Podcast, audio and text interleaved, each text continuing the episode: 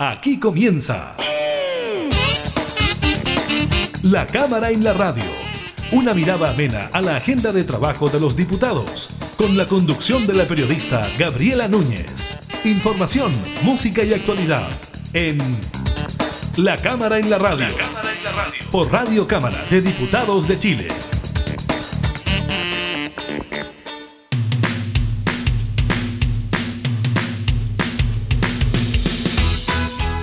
¿Cómo están? Bienvenidas, bienvenidos a un nuevo programa de la Cámara en la Radio. Estamos junto a ustedes entregando información legislativa, temas de actualidad. En esta oportunidad estaremos conversando con el diputado de Revolución Democrática Miguel Crispi, el presidente de la Comisión de Salud, y es una dura crítica a esta autorización por parte del gobierno de la celebración de los cultos religiosos en comunas en fase 2. También les contaremos sobre el balance del MinSal, un número importantísimo de contagiados y además de las comunas que entran y salen de la cuarentena. En la misma línea le comentaremos sobre la demanda de camas UCI que ya superó el pique de la primera ola y además el balance que se hace de las personas y las familias que han ingresado al registro social de hogares. Iniciamos la cámara en la radio.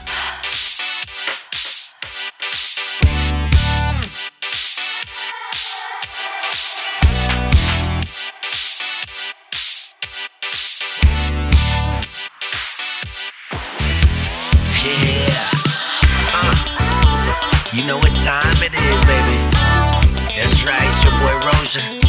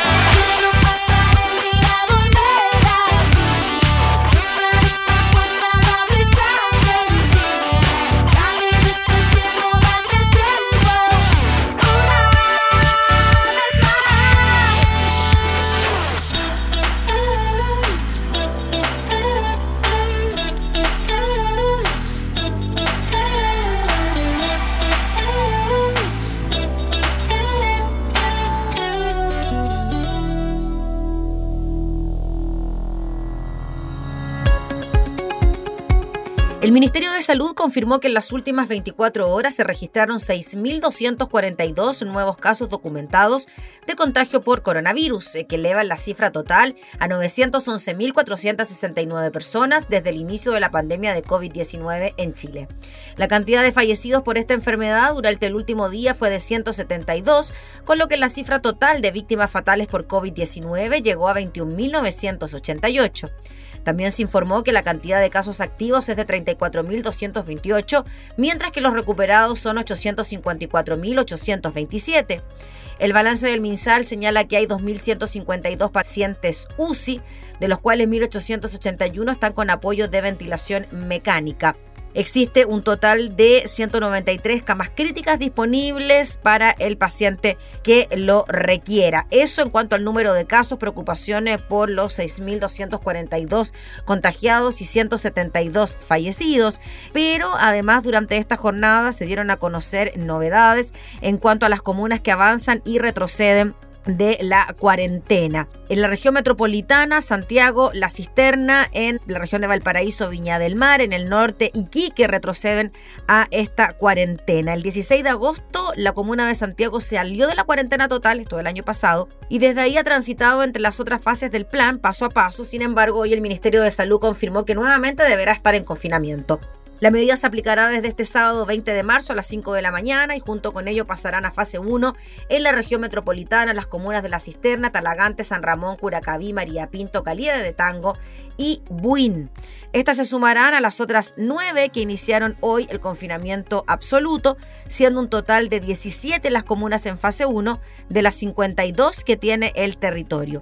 También retrocederán a cuarentena otras comunas del país. En la región de Valparaíso lo harán Viña del Mar, Concón, Quilpué, Villa Alemana y Nogales. Lo mismo ocurrirá en Iquique y Alto Hospicio en la región de Tarapacá. En la región de O'Higgins lo harán Chépica y Chimbarongo. Lo mismo ocurrirá en San Ignacio, región de Ñuble, y Florida y Los Álamos en la región del Biobío. En la región de la Araucanía entrarán a cuarentena este sábado las comunas de Curarregua, Curacautín y Lautaro. A ellas se sumará en los lagos Río Negro. Por otro lado, se informó que retrocederá transición también este sábado 20 de marzo a las 5 horas Diego de Almagro y Vallenar en la región de Atacama y con Barbalá en la región de Coquimbo y Olmué en la región de Valparaíso. Junto a ellas retrocederán a fase 2 teniendo cuarentena los fines de semana y festivos, Graneros en la región de O'Higgins, Santa Juana en Biobío y además de Pucón y Gorbea en la Araucanía. Mientras que otra comuna avanzará transición, en ese caso el cambio se hará desde el próximo lunes 22 de marzo y afectará a Pencahue en la región del Mar. En tanto, desde el MinSal se comunicó que cuatro comunas del país avanzarán a fase de preparación desde el lunes 22 de marzo a las 5 horas. Se trata de Coinco y Peralillo en la región de O'Higgins, además de Retiro en el Maule y Bulnes en la región de Ñuble.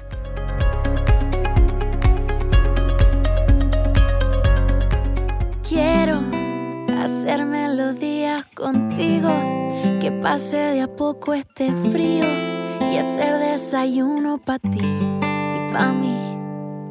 Quiero que rías conmigo bien fuerte, juntitos 50 pendiente, decirnos al oído que somos destino y no cosa de suerte, no cosa de suerte.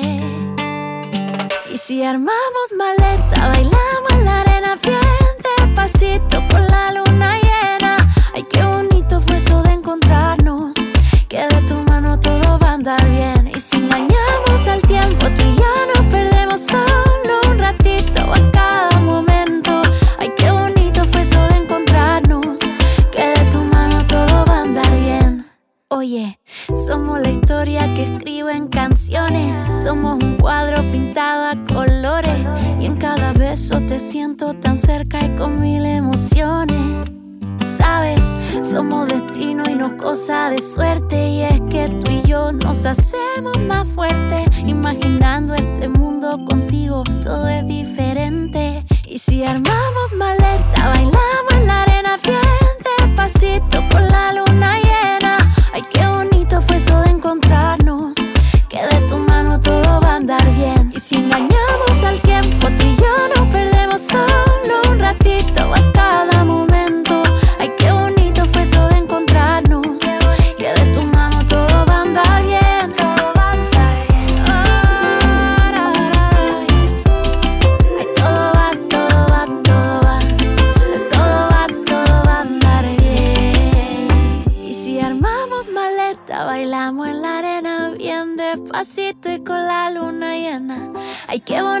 eso de encontrarnos.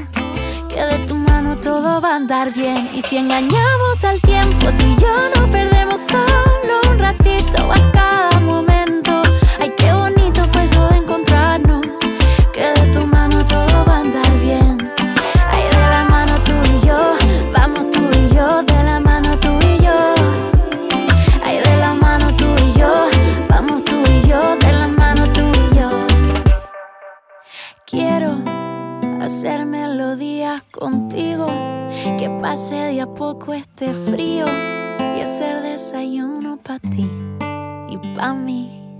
La cámara en la radio. Durante esta semana el gobierno modificó la fase de transición, la fase 2, dentro del plan paso a paso para permitir los cultos religiosos. La justificación se da, según el gobierno, dada la importancia espiritual de estos para una parte significativa de la ciudadanía. Hay ciertos aforos que respetar, pero de todas maneras se podrán realizar. Vamos a hablar de este tema con el diputado Miguel Crispe, presidente de la Comisión de Salud de la Cámara. ¿Cómo está, diputado? Muchas gracias por recibirnos. Hola, muy bien, muchas gracias. Gracias a usted por atender nuestro videollamada. Diputado, bueno, primero le quería preguntar por esta modificación que se da dentro del plan paso a paso, principalmente en la fase 2, ¿no? Que hay un gran porcentaje de comunas de nuestro país que se encuentran precisamente en esta etapa. ¿Qué le parece a usted que se dé esa posibilidad cuando los contagios siguen aumentando más de 4.000 diariamente? A ver, a mí me parece que, es una situación bastante delicada, porque efectivamente eh, está el tema de la salud mental, de, cuando uno está físicamente más complicado, más expuesto, también hay una dimensión espiritual que cuidar. Eh, sin embargo, es, es, muy riesgoso lo que hace el gobierno. Es decir, mire, el, el mismo Papa eh, el año pasado suspendió la misa de Semana Santa. Eh, y eso es porque hay un sentido de realidad, que, que, al final, bueno, para poder rezar hay que estar vivo. Y la verdad es que mucha gente se está muriendo todos los días. Y parece que todavía no lo, no lo queremos asumir. Entonces, creo que, es delicado y yo en eso llamaría a, todos los creyentes practicantes que también tengan mucha precaución, que, que puedan sopesar también el riesgo que tiene para ellos y para sus familias. Eh, exponerse a reunirse en lugares con personas que no conocen y que por tanto no saben, porque cuando uno se junta de repente con el foro permitido con su familia, uno pregunta antes y sabe más o menos eh, qué, prácticas hay, qué exposición hay, hay un nivel de control mayor, pero cuando uno se reúne en un espacio con gente que, que, no conoce eh, y, en estas condiciones donde el virus está, la verdad, eh, en todas partes, es muy riesgoso. Y yo creo que ahí el gobierno toma una decisión que yo no comparto y que, que es inconsistente también con otras partes del plan paso a paso. Es decir, ¿por qué no permitir que se haga deporte en áreas abiertas, en las plazas? Eh, cuando sabemos que en áreas abiertas la posibilidad de contagio es muy baja. Y eso también ayuda un poco a la salud mental y al espíritu, ¿no? Eh, entonces, creo que, es una decisión muy, muy delicada que, que, yo no comparto por este sentido, por los sanitarios. Yo creo que tenemos que respetar y, y, y ayudarnos también, tanto de mente y espíritu, para salir de momentos tan difíciles, pero, pero esto da una señal equivocada a la población de que, de que vamos ganando cuando estamos en el segundo momento más difícil de esta pandemia. Sobre eso precisamente le quería preguntar, eh, diputado Miguel Crispi, porque a lo largo de esta pandemia se han dado distintas señales por parte de la autoridad que finalmente han generado una sensación de falsa tranquilidad o falsa seguridad, quizá como no recordar la nueva normalidad, llamado a tomar un cafecito, etcétera. Y quizás se está repitiendo lo mismo con el proceso de vacunación, reconociendo lo exitoso del proceso, ya van 5 millones de personas vacunadas, pero quizás este exitismo frente al proceso nos hace sentir cierta tranquilidad que se suma a estas medidas de que la gente se puede reunir en un culto religioso, que nos hacen quizás pensar de que la cosa no es tan grave, de que no estamos tan mal. Sí, eh, yo creo eso es parte de la condición humana. Nuestra, nuestra cabeza está diseñada para escuchar buenas noticias. Eh, es así. Eh, escapamos de las malas noticias. Queremos, queremos tener la buena nueva, queremos tener buenas noticias. Entonces, cuando escuchamos efectivamente muy buenas noticias, como son el proceso de vacunación, del gobierno lo ha hecho muy bien, eh, apoyado también por toda la red de atención primaria y hospitales públicos, que creo que es algo que, que vamos a tener que sacar una lección de, de la necesidad de fortalecer esa red. Eh, bueno, cuando sumamos a lo de la vacunación a otras señales que va dando el gobierno, eh, la conversación en tu chat familiar es como, bien, vamos ganando, ¿no? Como esas son las noticias que se empiezan a compartir. Estamos todos vacunados, Claro, recibimos bueno. la segunda dosis, quedémonos tranquilos, claro. Mis padres se vacunaron, Mm. las personas más riesgosas eran las personas mayores, bueno, entonces, entonces menos riesgoso juntarse, porque si yo soy joven y si me contagio no me va a pasar nada. Entonces empezamos a reafirmar cierta eh, percepción de disminución del riesgo. Entonces, y el gobierno es el que tiene la principal responsabilidad de la comunicación de riesgo, que no es un, esto es una directriz de la OMS. Parte de las, de, las cosas que, que se le ha pedido tener atención a los países tiene que ver con la trazabilidad, tiene que ver con la detección temprana, con el aislamiento y la comunicación de riesgo. Y la comunicación de riesgo es básicamente que la ciudadanía mantenga las alertas arriba.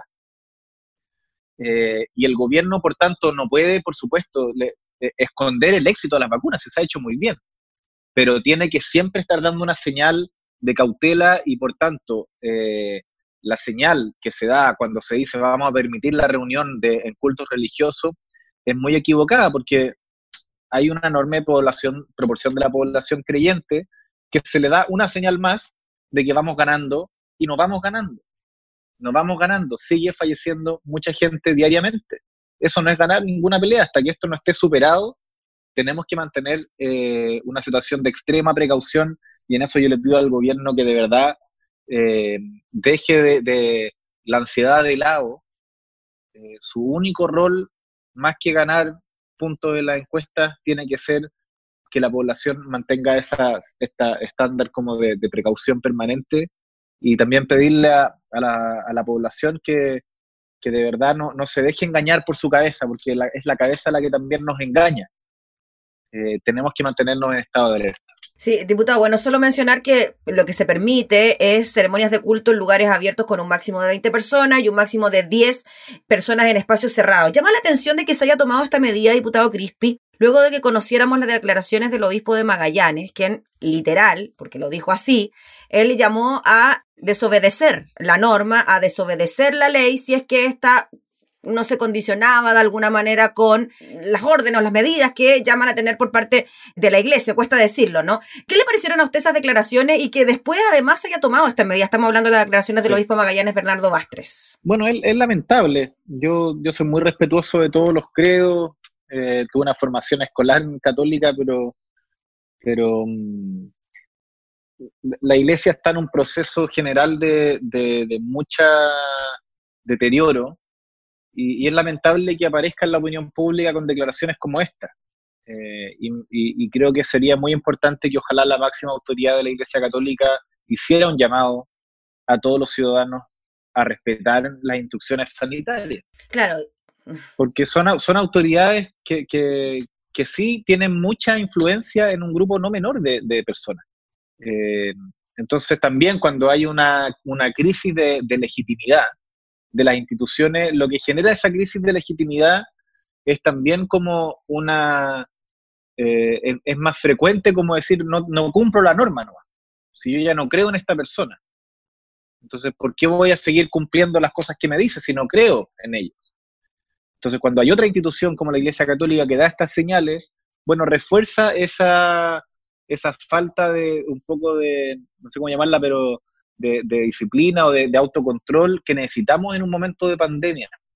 Necesitamos en un momento de pandemia. Yo llamaría a la máxima autoridad de la Iglesia Católica de Chile a, a declarar y a dar una señal de efectivamente que a todo el pueblo católico cumpla con las normas que se le generan desde la autoridad sanitaria, que en este caso la única norma que vale es la de la autoridad sanitaria y no otra. Sí, pues, y ahí llama la atención, ¿no? Cuando el vocero gobierno, el ministro Belolio, dice en una entrevista que él no conoce de papers que hablen de que la gente se contagia en cultos religiosos, pero Los hay. uno podría pensar que en ambientes, primero que los hay porque aparecieron por parte de la Organización Mundial de la Salud, y segundo que uno podría pensar que en espacios cerrados, donde hay 10 personas, donde no hay una trazabilidad porque son personas desconocidas, es posible que se generen los contagios, ¿no? Pero es que es obvio, si no hay que tener un, no hay que tener un magíster en política pública o, política de salud o, ser un- o tener un doctorado para entender a estas alturas de la pandemia que reunirse en espacios cerrados eh, con otras personas en niveles de aglomeraciones, eh, ya que escapan al núcleo familiar, es más riesgoso que no hacerlo. Entonces, ¿por qué lo haces? ¿Por qué tomas esa decisión si eso es lo que no se entiende? Yo no entiendo, en- no me logro imaginar esa reunión del presidente con sus ministros, no sé dónde se decidió, en que les parece que esto es una buena idea. Obvio que es una mala idea. ¿Será un gesto, diputado Crispi, para un sector de la población muy creyente o respondiendo quizá a la institucionalidad de la iglesia, no solo católica, porque también hemos visto, claro, cultos católicos, pero también hemos visto cultos evangélicos que se han reunido durante esta época? Bueno, eso queda en el ámbito de la especulación, al menos desde el punto de vista sanitario. Mm. no hay Mm. ninguna justificación para tomar esta decisión. Esta es una mala decisión desde el punto de vista sanitario. Y yo invito al gobierno a revisar este tipo de, de- de decisiones, ojalá de revertirla, porque, porque tanto en nuestro país como en otros países han habido focos de contagio en, en encuentros de tipo espiritual o religioso y, tenemos que reducir al máximo este tipo de, espacios de contagio. Diputado, y considerando que además se viene la celebración de Semana Santa, donde tradicionalmente hay conmemoraciones, celebraciones religiosas, se reúne la gente, esto quizás podría también dar pie para que haya mayor aglomeración de personas, pensando también en que se vienen las elecciones, etcétera. Sí, sí, por eso es que esto es una situación muy ingrata, porque, claro, en Semana Santa, si hay un obispo que frente a el llamado de otro obispo de Magallanes, que llama a la insurrección, básicamente, es decir, no cumple la norma, vengan a misa. La respuesta del gobierno es darle, el, darle la razón. Entonces, bueno, hagamos la misa. Y si llegan más fieles, bueno, que pasen, no pasa nada. El gobierno va a ser benevolente con esto. Entonces, de nuevo, yo, yo creo que además creo que esta conversación es muy ingrata para los fieles y los creyentes, porque le genera una, una disyuntiva. Para la persona que es creyente, hoy día su disyuntiva es, o soy fiel con mi iglesia y voy como iba antes, eh, periódicamente a, a, la misa, o me cuido.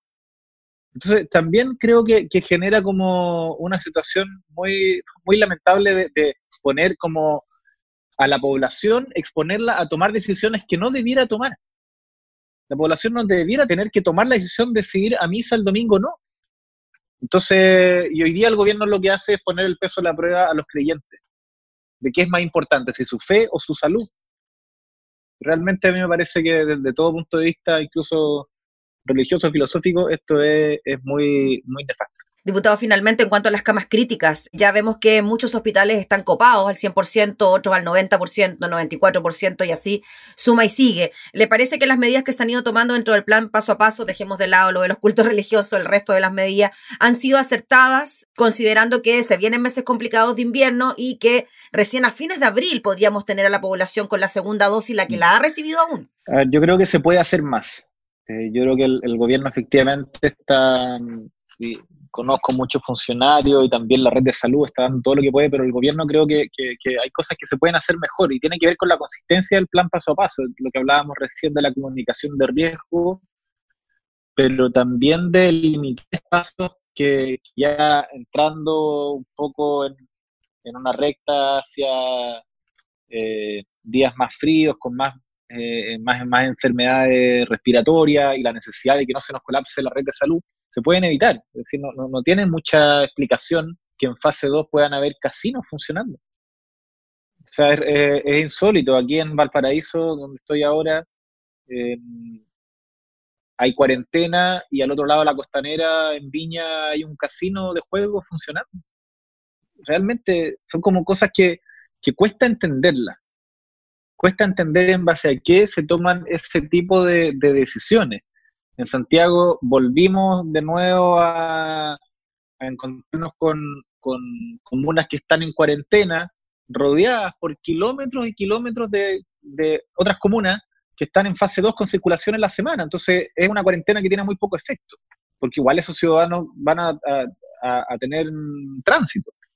Entonces creo que el plan paso a paso necesita un ajuste, es normal que lo necesite. Si, si cuando uno diseña algo tan complejo, bueno, después de un año es razonable decir, mira, estas cosas funcionaron, estas no, las vamos a ajustar, sobre todo eh, acercándonos ya en un momento de, estamos pegados en 5.500 contagios diarios eh, hace cerca de una semana y bueno, sabemos qué es lo que viene después de 15 días de esos picos de, de contagio.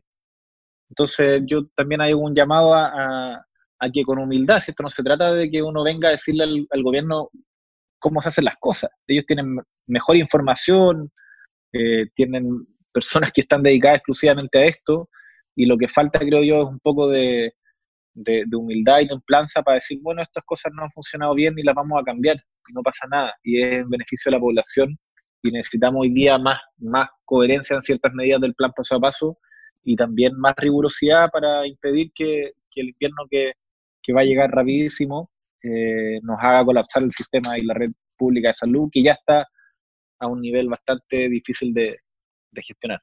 Muy bien, pues diputado Miguel Crispi, le agradecemos por su tiempo para hablar de estos temas. Estaremos atentos a lo que ocurre con este plan paso a paso, posibles modificaciones y ojalá, ojalá que los contagios vayan disminuyendo. Que esté muy bien. Ok, muchas gracias, que esté bien. Gracias, que tenga buena jornada.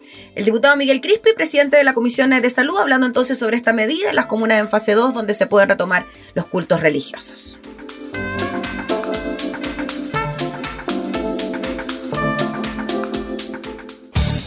Información parlamentaria, entrevistas, música y actualidad. Todo esto y mucho más en La Cámara en la Radio. La Cámara en la Radio. Con la conducción de la periodista Gabriela Núñez.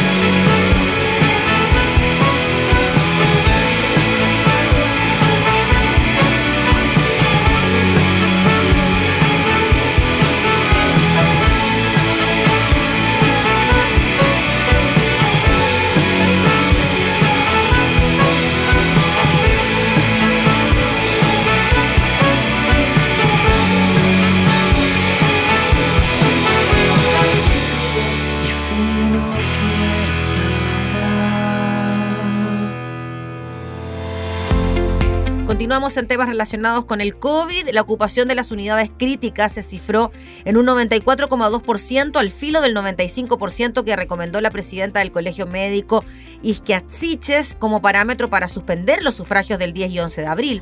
Sin embargo, llevar a cabo un movimiento de esa magnitud se ve complejo para la moneda en términos de calendario electoral, la que estaría apostando a la efectividad de las medidas restrictivas impuestas recientemente, que se suman a las de hoy, sobre todo en la capital, como en las cuarentenas y el adelanto del toque de queda a las 10 de la noche y el cierre del comercio a las 20 horas.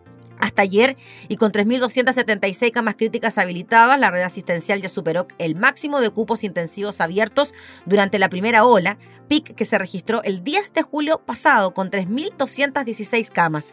Asimismo, y en cuanto a la cantidad de pacientes graves internados, ayer se registraron 3.088 personas, lo que sobrepasa el máximo de 2.846 internados en unidades críticas de todo el país, que se informaron el pasado 3 de julio. Aún hay 188 ventiladores mecánicos disponibles, sin embargo, según los cálculos del MinSal, esa holgura no sería suficiente para absorber la cantidad de pacientes que va a requerir una cama crítica de alta complejidad en los próximos siete días.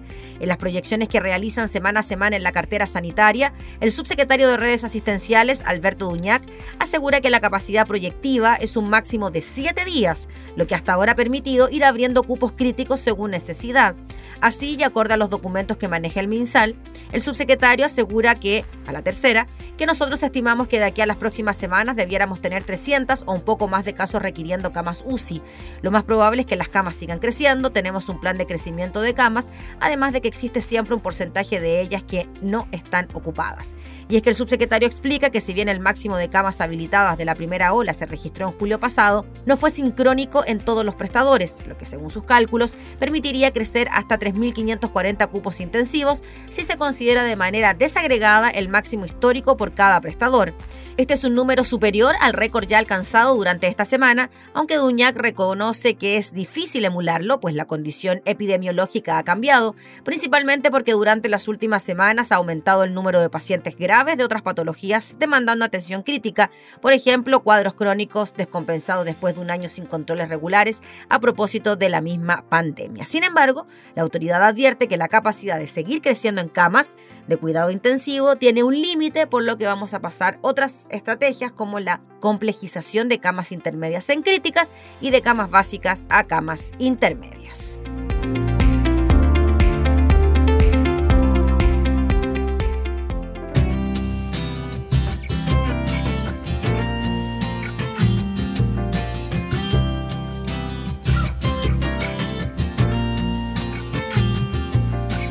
Si te vas, recuerdo seguirá en mi mente. Si te vas, tu mirada clavará mi frente. Si te vas, una brisa quedará en mi espacio. Si te vas, un amor se acabará muy pronto y ya.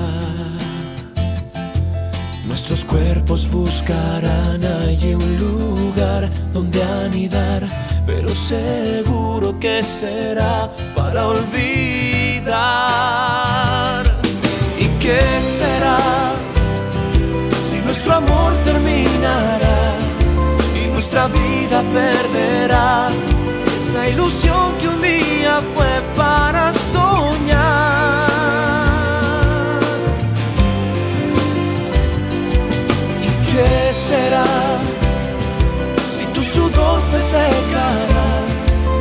nuestros brazos se abrirán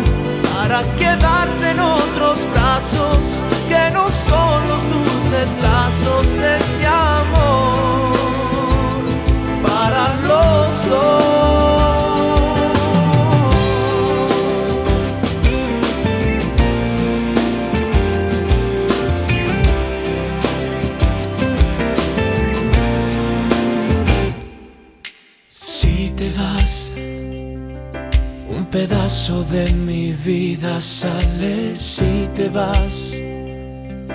Una magia terminó en la calle si te vas. Una historia deja su final si te vas. Tu perfume no podré encontrar jamás.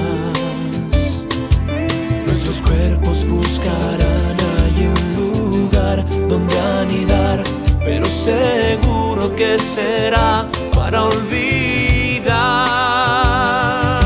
¿Y qué será si nuestro amor terminará y nuestra vida perderá esa ilusión que un día fue para soñar? ¿Y qué será si tu sudor se y nuestros brazos se abrirán para quedarse en otros brazos que no son los dulces lazos de este amor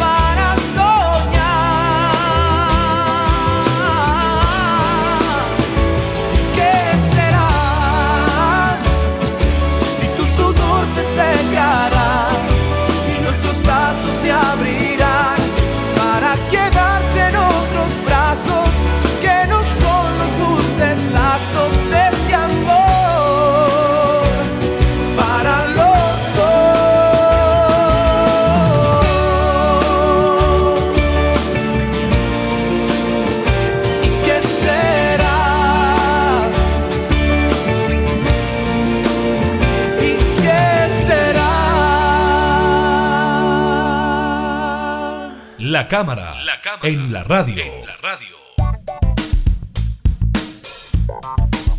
Vamos con información que tiene que ver con la crisis económica que se desató debido a la pandemia.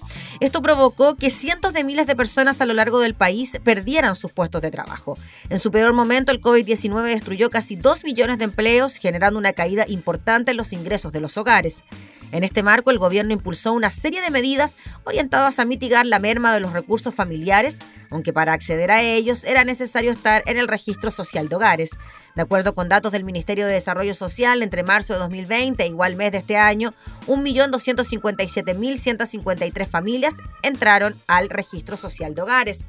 Además, más de la mitad, un 57,5% de los hogares nuevos que ingresaron al catastro lo hicieron directamente al tramo de mayor vulnerabilidad según la calificación socioeconómica. Así, el registro social de hogares cuenta con 6,6 millones de familias inscritas. Del total, 984.000 hogares aumentaron su nivel de vulnerabilidad y 649.000 han incrementado de tramo. La titular de la cartera, Carla Rubilar, comenta que la llegada de la crisis sanitaria al país no llegó sola, ya que vino acompañada de una crisis social y también de una fuerte crisis económica, lo que obligó al gobierno a actuar de manera urgente para llegar lo más rápido posible a todas las familias que lo estaban pasando mal. En ese sentido, el registro social de hogares se convirtió en una herramienta que nos permitió acercar el Estado a las personas y al mismo tiempo conocer la realidad que estaban enfrentando tantos hogares de nuestro país. Por su parte, el subsecretario de Servicios Sociales, Sebastián Villarreal, destaca que como ministerio han realizado un esfuerzo no solo por extender el alcance del registro social de hogares, sino también por simplificar y automatizar los procesos durante esta pandemia para hacer esto más expedito digital y evitar contagios. Mientras que la subsecretaria de Evaluación Social, Alejandra Candia, subraya que la crisis sin precedentes que enfrenta el país ha generado profundos efectos en las familias, las que como consecuencia de la pérdida de ingresos o sus empleos han retrocedido muchas veces parte de lo avanzado. Las 984.000 familias que aumentaron su nivel de vulnerabilidad equivalen a 2,4 millones de personas.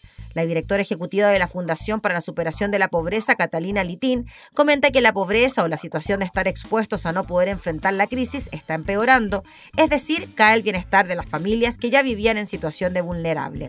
Según consigna el diario El Mercurio y asegura la directora de la fundación, sin duda el mercado laboral y la posibilidad de obtener ingresos que se han visto gravemente afectados por la pandemia, especialmente para las familias vulnerables que recibían ingresos de trabajos no formales que subsistían con lo que comercializaban o recibían al día. Según un estudio realizado por el Banco Mundial, se proyectó que durante el 2020 las personas que se encuentren en situación de pobreza podrían aumentar en 800.000, llegando hasta el 12,3% de la población. Con este incremento equivalente a más de 4 puntos porcentuales respecto de la estimación de 2019, la crisis podría revertir 5 años de ganancias en términos de reducción de la pobreza.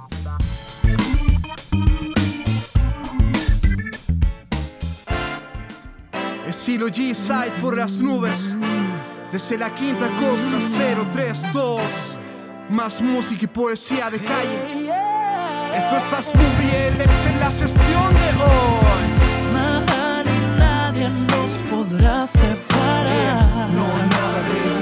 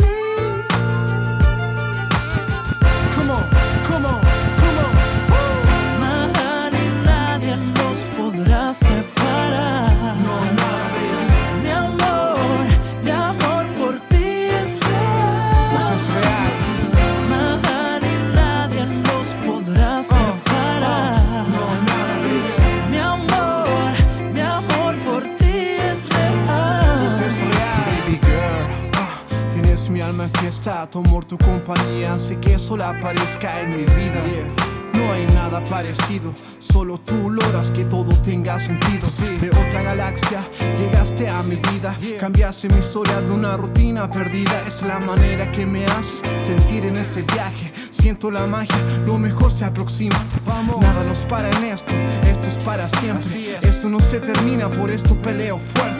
Quiero que sepas que por lo nuestro viviré. Créeme, toda mi vida te daré. Te quiero en mis mañanas, estoy seguro de esto. Tengo claro mis sueños, tú mi complemento. Es real, es nuestro momento. Tú eres parte de mi vida, tú eres parte de mi tiempo.